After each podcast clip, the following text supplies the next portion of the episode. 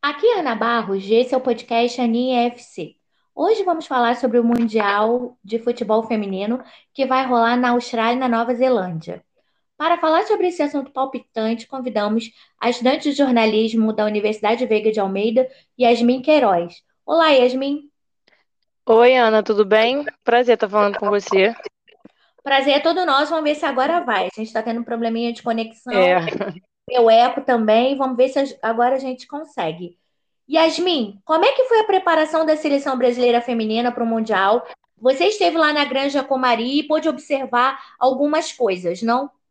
Sim, sim, estive na Granja por um dia e tive a oportunidade de ver de perto o trabalho da PIS e sua comissão.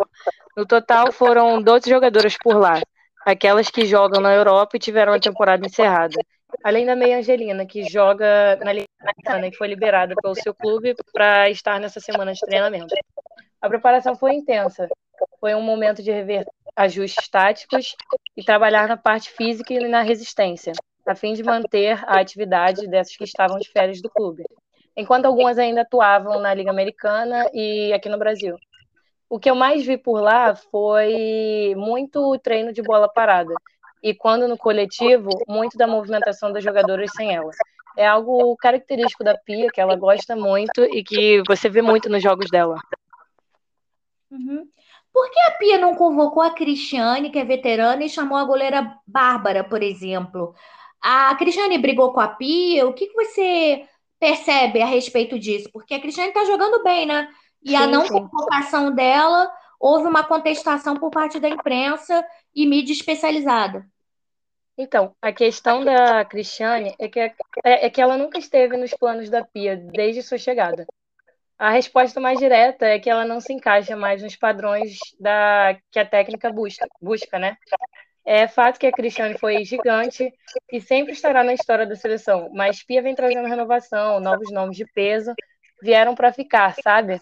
E é, as demais atletas, né, as que ela levou, apresentam características específicas que agradam a comandante: velocidade e principalmente polivalência, que, ou seja, são capazes de atuar em mais de uma posição. É atributos que a técnica não enxerga mais na Cristiane, sabe? Entendi. Me diz uma coisa: a seleção brasileira tem chance de título ou pelo menos pódio no Mundial Feminino? Como você vê? Quem são as ah, favoritas? Assim, na minha opinião, a gente tem chance sim. É, falando como uma fã, eu acho que a gente é, chega forte, mesmo não sendo a favorita. Que no caso, as favoritas são Inglaterra, Estados Unidos, com certeza, com as suas quatro Copas, é, uma Alemanha. Mas... mas como jornalista, como você vê? Yasmin? Então, oi? Yasmin, é sua conexão mesmo, que tá dando um problema. Ué, você tá no 4G? Tô. Oi, Yasmin, voltou? Oi, tá me ouvindo? É sua conexão mesmo, Yasmin. Você Ué, tá mas eu já mudei, eu já fiz tudo aqui. É, mas falhou aqui, mas volta. O que, que você acha? Como fã, você acha que o Brasil tem chance? Tem chance. Mas tem outras favoritas. Como jornalista, como você vê? Não, então, como jornalista, a gente não tem. Não é visto como favorito. Isso é fato. Ninguém enxerga a gente como favorito. Mas, diante de, de todos os outros jogos amistosos que a gente teve, acredito que a gente pode ir longe, é, principalmente que se mostrou uma seleção forte, né? Misturando experiência com a juventude. É um momento maravilhoso para essas mulheres que estão em boa fase e que podem sim trazer esse título para casa. Das 23, 11 são estreantes e isso é incrível. Aliás, a maior de todas, aquela que representa toda uma história e carrega o título de seis vezes melhor do mundo e que está indo para uma sexta e última Copa, é um tópico sensível, diga-se diga de passagem, né? Mas seria uma ocasião perfeita para conquistar a tão sonhada primeira estrela. Tá, se o Brasil não conquistar, você acha que consegue pegar pódio? Quais são as outras favoritas? Inglaterra, então, Estados Unidos. Inglaterra, Alemanha, Estados Unidos, com as suas quatro Copas, né? Como eu disse antes. Tem muitas seleções aí que estão crescendo ao longo dos anos e pode sim conseguir conquistar o título. Assim, o Brasil, se, se caso não conseguir chegar numa final, eu acho que pode sim chegar a pelo menos uma semifinal. Acho que é, é, acho que consegue ir longe, entende? Entendo. O importante é o importante é firmes no chão e torcer. É isso. Ótimo. Agora me diz uma coisa, Yasmin. Qual- é, quando o Brasil estreia, quais são os três jogos da primeira fase e quem transmite?